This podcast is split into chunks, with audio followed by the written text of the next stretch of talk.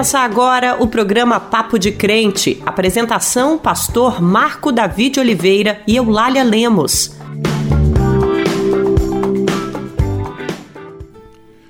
A paz do Senhor, irmão, a paz do Senhor, irmã. Eu sou o pastor Marco Davi. Hoje é o dia que fez o Senhor. Alegremos-nos, regozijemos-nos nele.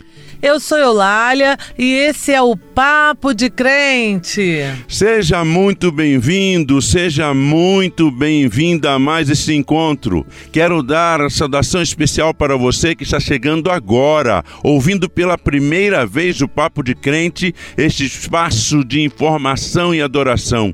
Que a semana de cada um de vocês seja abençoada, que Deus derrame suas bênçãos sobre sua casa, seu trabalho e toda sua família. Começa o programa de hoje fazendo a leitura de 2 Coríntios 3,17.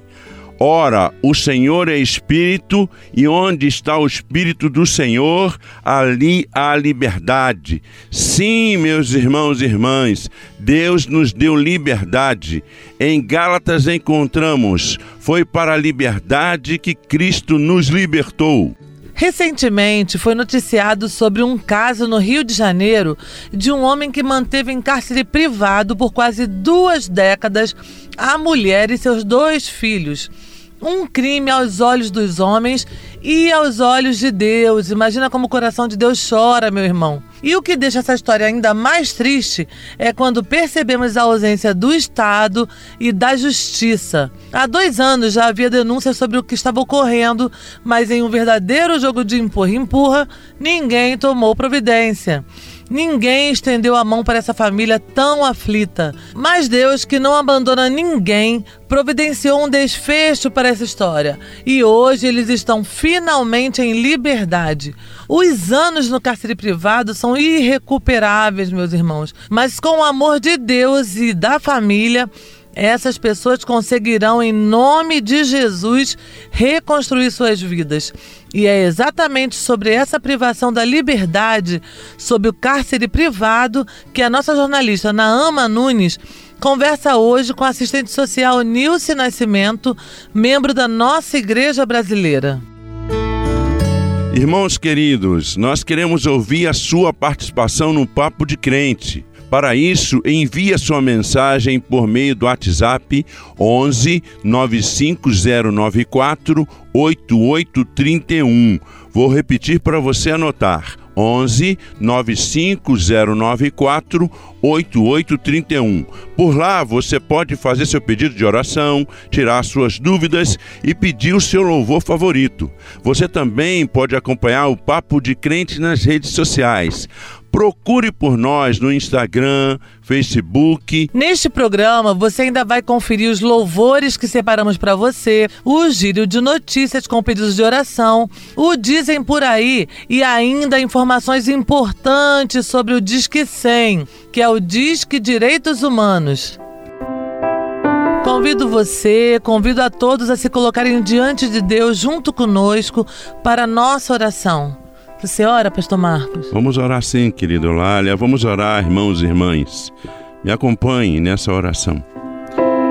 Querido Deus, amado, Deus que cuida de nós, Deus que nos libertou em Cristo Jesus, nós te louvamos pelo programa Papo de Crente e agradecemos, Senhor, por essa oportunidade de conversarmos sobre todos os assuntos com os evangélicos espalhados por essa nação.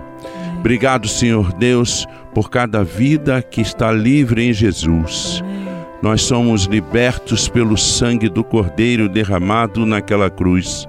Agora, Deus querido, queremos pedir também que o Senhor continue acompanhando as pessoas que estão encarceradas, muitas delas injustamente, Senhor, e que estão se sentindo sozinhas, estão tristes, Senhor, que este programa possa também alcançá-los onde eles estiverem e que eles encontrem, ó Deus, a tua misericórdia.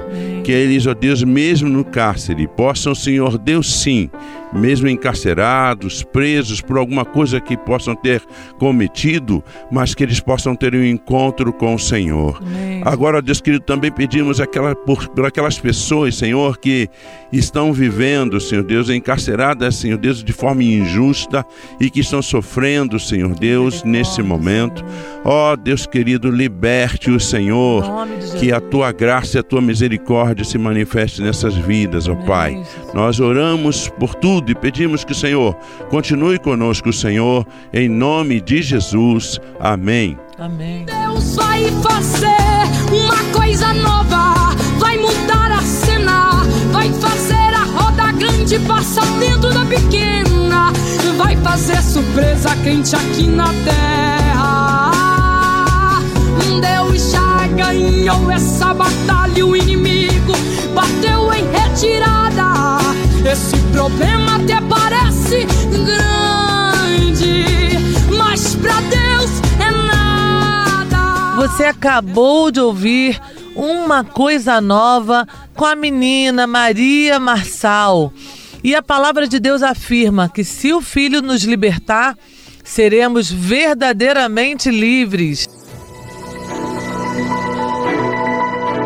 Meus irmãos, aquele caso da mulher e seus dois filhos que nós ouvimos tanto nas reportagens que foram submetidos no Rio de Janeiro a cárcere privado, teve fim depois de uma denúncia anônima. Há diversos canais para esse tipo de denúncia. O mais conhecido é o Disque 100, que é um serviço que pode ser considerado como pronto socorro dos direitos humanos e atende graves situações de violações que acabaram de ocorrer ou que ainda estão em curso, acionando os órgãos competentes e possibilitando flagrante. Anote o número, irmão, é Disque 100, é só de escalar 100.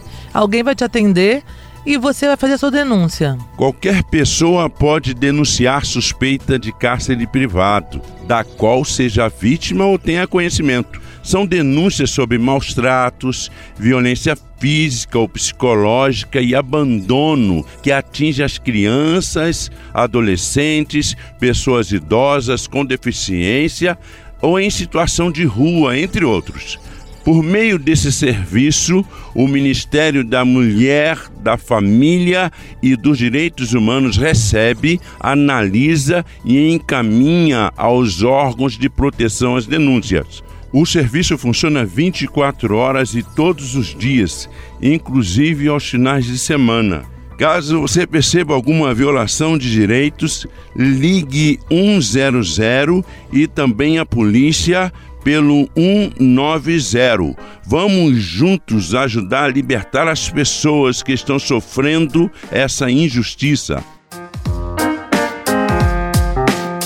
Pastor Marco Davi, nessa semana vamos falar sobre a crueldade do cárcere privado e, mais do que isso, sobre a omissão do Estado. Há mais de dois anos Diversos órgãos do governo e instâncias da justiça sabiam do caso da mulher e seus dois filhos, que estavam privados de liberdade há 17 anos por aquele que se dizia pai e marido. Por que nada foi feito? No programa de hoje, a jornalista Naama Nunes conversa com Nilce Nascimento, minha amiga, evangélica e assistente social.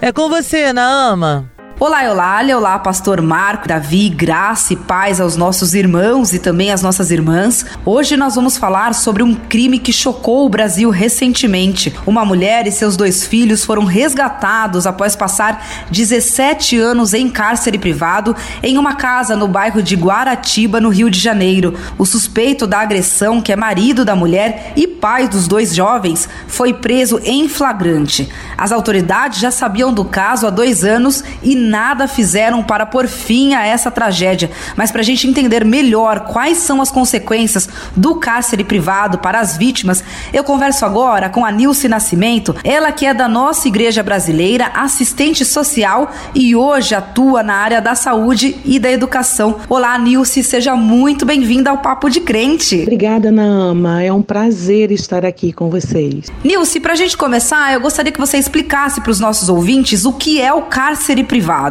Então, Cárcere privado é uma conduta criminosa, é o ato de privar alguém da sua liberdade. E nesse crime de cárcere privado, a vítima quase não tem como se locomover. A sua liberdade ela fica restrita a um pequeno espaço físico. Essa expressão cárcere privado, ela vem do verbo encarcerar, que significa deter, prender alguém indevidamente e contra sua vontade. E como todo tipo penal, ele tem uma pena prevista que num primeiro momento, é de um a três anos de reclusão, sendo essa pena aumentada quando há um somatório de agravantes. Agora, Nilce, quais são as consequências que essa família e tantas outras pessoas vítimas de cárcere privado levam para a vida após serem resgatadas? Os danos são irreparáveis, Nilce? Então, Naama, as consequências é, são enormes, né? Eu acredito que vão muito além. Claro que ficam os danos físicos, os danos psicológicos,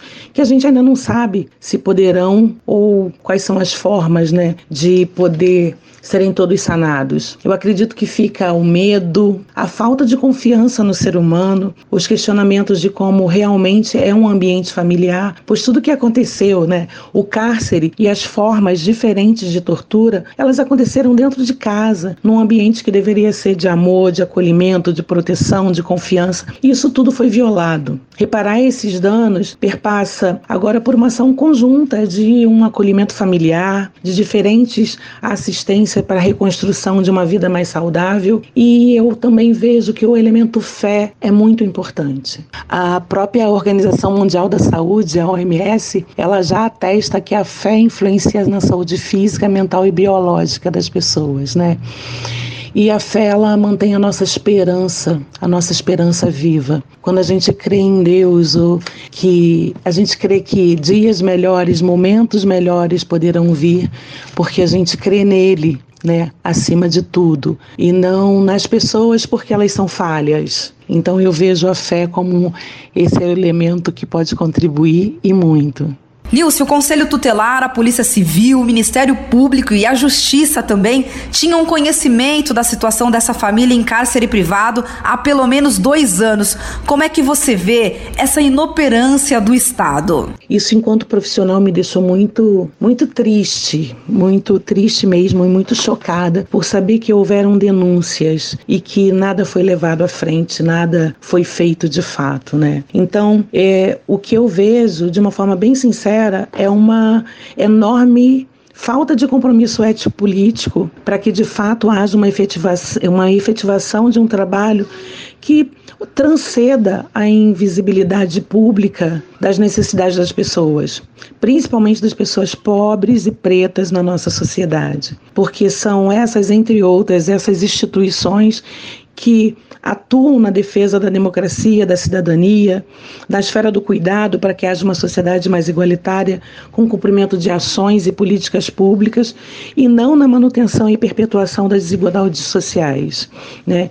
Falta ainda vontade política, faltam profissionais qualificados e, claro, um aumento no quantitativo desses profissionais para dar conta de tantas demandas. Nilce, para a gente finalizar, após serem resgatadas, quais tipos de assistência são necessárias para a reconstrução e retomada da vida das vítimas e como nós, evangélicos, podemos contribuir com esse processo? Além dos cuidados clínicos, né, do acompanhamento médico, de fisioterapia, de nutrição, uma atenção educacional para verificação dos déficits cognitivos, visando um, um, um desenvolvimento para a educação eu acredito que a intervenção do próprio serviço social para orientação das políticas públicas e dos direitos sociais, um acompanhamento jurídico para efetivação e garantia desses direitos e, sem dúvida, um acompanhamento na área de saúde mental. É um trabalho essencial dos psiquiatras e psicólogos, né, para que esse desenvolvimento ele tente ser o mais totalitário possível. E aí, Nama, você me pergunta como nós evangélicos né, podemos contribuir. Eu acredito que não é só, só nós que podemos contribuir com isso, mas é toda uma sociedade. A gente pode contribuir denunciando e buscando uma rede de proteção, porque ela existe, né? É, eu sei que nesse caso específico desse cárcere que chocou realmente o, o país, é, foram acionados os órgãos de proteção, mas a gente tem que continuar acionando os centros de referência especializados da assistência social, que são os CREAS, o Conselho Tutelar, sim, o Ministério Público, a polícia quando for necessário. A gente tem alguns serviços que é, por exemplo, o Disque 180, que ele presta uma escuta e acolhida qualificada às mulheres em situação de violência.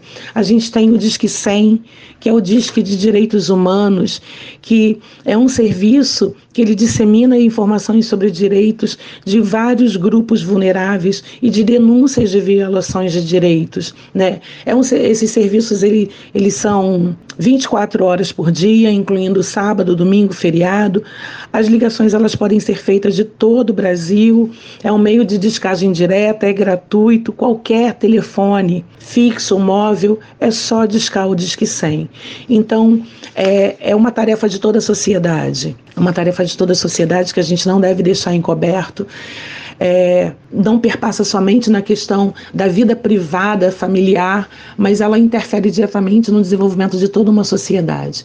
Eu acredito que é nisso que a gente tem que pensar. Nilce, muito obrigada pela sua participação no programa Papo de Crente. Olha, eu que agradeço o convite, agradeço a participação nesse programa que tem sido é, de tanto valor, porque tem levado muitas informações a quem realmente precisa. É, muito obrigada mesmo. Nós conversamos aqui com a Nilce Nascimento, ela que é evangélica da nossa igreja brasileira e assistente social.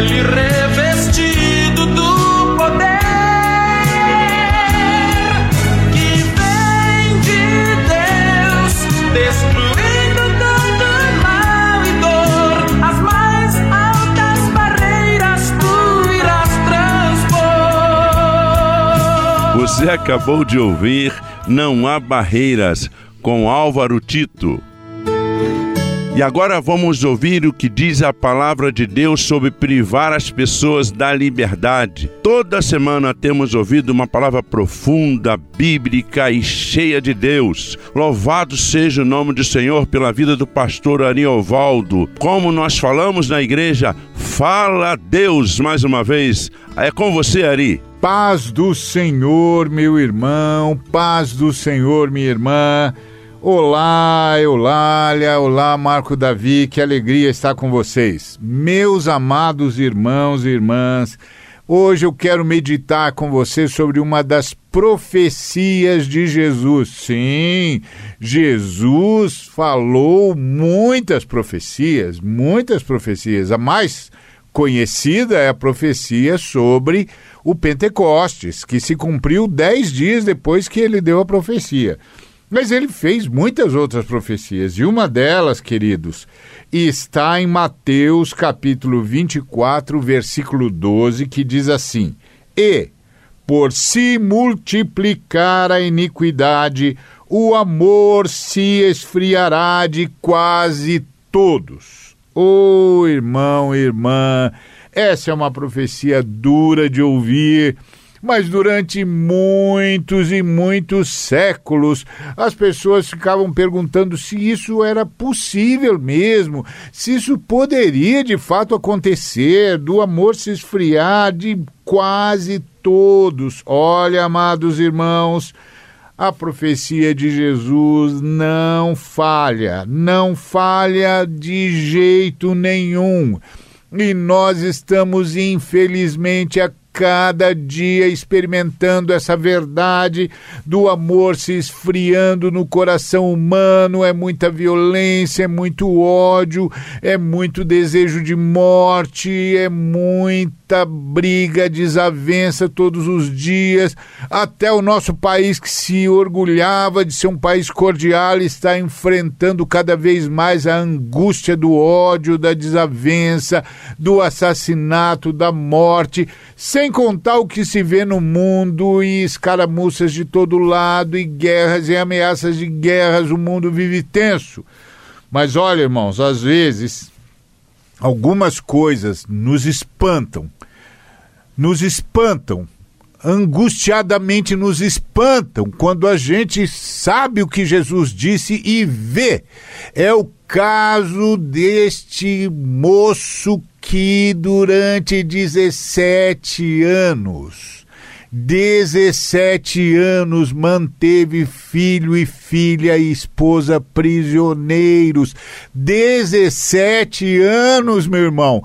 17 anos com vizinhos do lado, com tudo tapado com madeira, com panos de feltro escuros, música em som alto para ninguém ouvir o grito dos filhos, o grito da filha, do filho, o grito da mulher, a mulher cheia de medo. 17 anos. Me diga se isso não é o cumprimento dessa profecia angustiante de Jesus, o amor se esfriará de muitos. Agora, sabe o que angustia a gente? É que desses 17 anos, pelo menos dois anos poderiam ter sido poupados. Sim, porque há dois anos as autoridades foram comunicadas, meu irmão, comunicadas de que havia um homem aprisionando a sua família, aprisionando a sua família. Imagine essas crianças não tiveram adolescência, não tiveram escola, não tiveram nada. Nada, não são capazes de andar na rua, não sabem o que é convivência. Deus do céu. E há dois anos as autoridades sabiam. O que há com as nossas autoridades que não se ocupam mais dos seres humanos? Isso também é o esfriamento do amor, quando as autoridades são compradas, compradas pelo dinheiro, compradas pela incapacidade de sentir a dor do cidadão e da cidadã que precisa de fato de ajuda. Irmãos, e a igreja, irmãos, a igreja precisa olhar para o lado, olhar para os vizinhos e orar e perceber o que está acontecendo, porque há muito grito de dor. Muito grito de dor. E eu quero lembrar para você uma coisa importantíssima: as profecias, elas não são falas de cumprimento inexorável. Elas são falas para despertar a intercessão e a oração e o amor. Que a igreja esteja atenta a interceder por aqueles que não têm mais voz, em nome de Jesus. Dizem por aí, dizem por aí, dizem por aí, dizem por aí, dizem por aí, dizem por aí. Sou evangélica Amo minha igreja, minha fé. Outro dia vi nas mídias sociais e até na imprensa uma réplica gigante de uma arma de fogo no meio da marcha para Jesus. Como cristã, sei que a arma e Jesus nunca poderiam se misturar. Pensando que ali havia pessoas cristãs como eu, fiquei me perguntando se aquilo era verdade ou mais uma tentativa de atacar os evangélicos. Vocês também viram isso? Olá, Marta, nós também vimos e é com muita dor no coração que preciso te dizer que a imagem é verdadeira. Uma imagem que choca e entristece a todos nós que louvamos e adoramos Jesus, que nos ensinou a quê? A amar. Em visita à Vitória, no Espírito Santo, no dia 23 de julho, o presidente Jair Bolsonaro participou da Marcha para Jesus, organizada pelo Fórum Evangélico Nacional de Ação Social e Política. O evento envolveu também um café da manhã e um culto para lideranças políticas e foi encerrado com uma motociata saindo de Vitória em direção à Vila Velha, no Espírito Santo. Durante a marcha, foi proibido pela organização que políticos discursassem para o público. No entanto, Bolsonaro foi exceção. Uma escultura em formato de arma, confeccionada por um apoiador do governo, foi levada para o evento, no qual também ocorreu a soltura de 90 pombos pintados de verde e amarelo. Há algumas semanas, o Papo de Crente debateu a questão das armas. Falamos que o povo evangélico também tem sentido na pele o aumento da violência, mas precisamos mostrar pelo exemplo, que não é com mais violência que vamos resolver essa situação, não é, meus irmãos? Nosso papel é sempre vencer o mal com o bem e orar por nossos inimigos. O procedimento de homem violento não deve ser adotado por nós, filhos de Deus. Nós devemos assumir uma postura pacífica de amor e misericórdia, exercitando né, os frutos de espírito que tanto ouvimos né, e lemos na palavra de Deus, sendo semelhante a Jesus Cristo no seu procedimento diário. Meus irmãos, devemos ser prudentes, amar a justiça e orar pela paz. A revolução de Cristo é a revolução do amor. Amar uns aos outros, isso sim é ser cristão. Meu advogado é o meu Senhor. Ele me defende do acusador. Minha causa entreguei em suas mãos. Posso descansar o meu coração.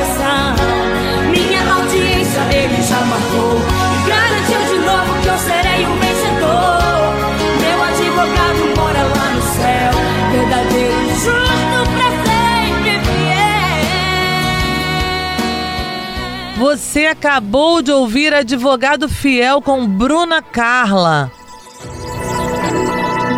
Notícias preocupantes marcaram os últimos dias. Convido a cada um e cada uma de vocês que nos ouvem agora a orar pelo nosso país e por nossos irmãos mais necessitados. Pesquisa Datafolha mostra que sete em cada dez brasileiros estão em busca de alimentos mais baratos e até comprando produtos de menor qualidade, perto do vencimento ou fora dos padrões tradicionais para economizar nas compras. Também um em cada três brasileiros afirma que a quantidade de alimentos em casa nos últimos meses não tem sido suficiente para o sustento da família. Dados sobre a inflação ao consumidor divulgados pelo IBGE mostram que o preço do leite disparou mais de 40% de janeiro a junho deste ano. O produto é vendido por cerca de R$ 7,00 nos supermercados. Já o soro do leite, que nada mais é que a sobra líquida da fabricação do queijo, está sendo vendido por R$ 5,00 o litro. Também em busca de alternativa diante da disparada dos preços, os brasileiros têm comprado itens como feijão sem qualidade, carcaça e pele de frango, restos de ossos da carne.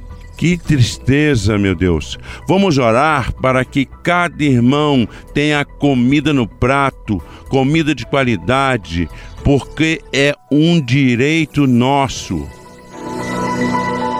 Quase 4 milhões de jovens brasileiros estão sem trabalho. Para esse grupo, a taxa de desemprego chega a ser o dobro da taxa geral da população e o dobro do que era há 10 anos. Meus irmãos, vamos orar pelos nossos jovens, que a Bíblia afirma que são fortes, são o futuro da nossa nação e precisam de oportunidade. Após dois anos sem acontecer por conta da pandemia e da inércia do governo federal, o censo demográfico finalmente começou. Desde o dia 1 de agosto, 180 mil recenseadores iniciaram o período de visita aos 76 milhões de domicílios brasileiros para a coleta dos dados da população que servirão de base para que estados, municípios e União possam formular políticas públicas. Com base nos dados coletados pelo censo, os governos poderão construir novos hospitais, dar uma vida de qualidade melhor para os idosos, deficientes, crianças enfim, a população em geral. Meus irmãos e minhas irmãs, é muito importante responder ao censo, mas fique atento, fique atenta a alguns detalhes importantes. Segundo o IBGE, os recenseadores estarão sempre uniformizados, com colete de identificação, boné do censo, crachá que contém um QR Code em que cada família poderá confirmar se é um recenseador oficial. Com essa notícia, encerramos mais um Papo de Crente. Quero agradecer ao Senhor por ter nos proporcionado esse momento de informação, oração e adoração. Muito obrigada a você, meu irmão, por ter estado esse tempo conosco. O programa Papo de Crente é uma iniciativa da Frente de Evangélicos. Fique agora com a bênção final do pastor Vladimir Monteiro Varela, da Igreja Graça e Paz do Bengui. Até a próxima semana. Fiquem com Deus. A graça do Senhor Jesus Cristo, o amor de Deus Pai e a comunhão e consolação do Espírito Santo sejam com todos vós. Amém. Você ouviu o programa Papo de Crente.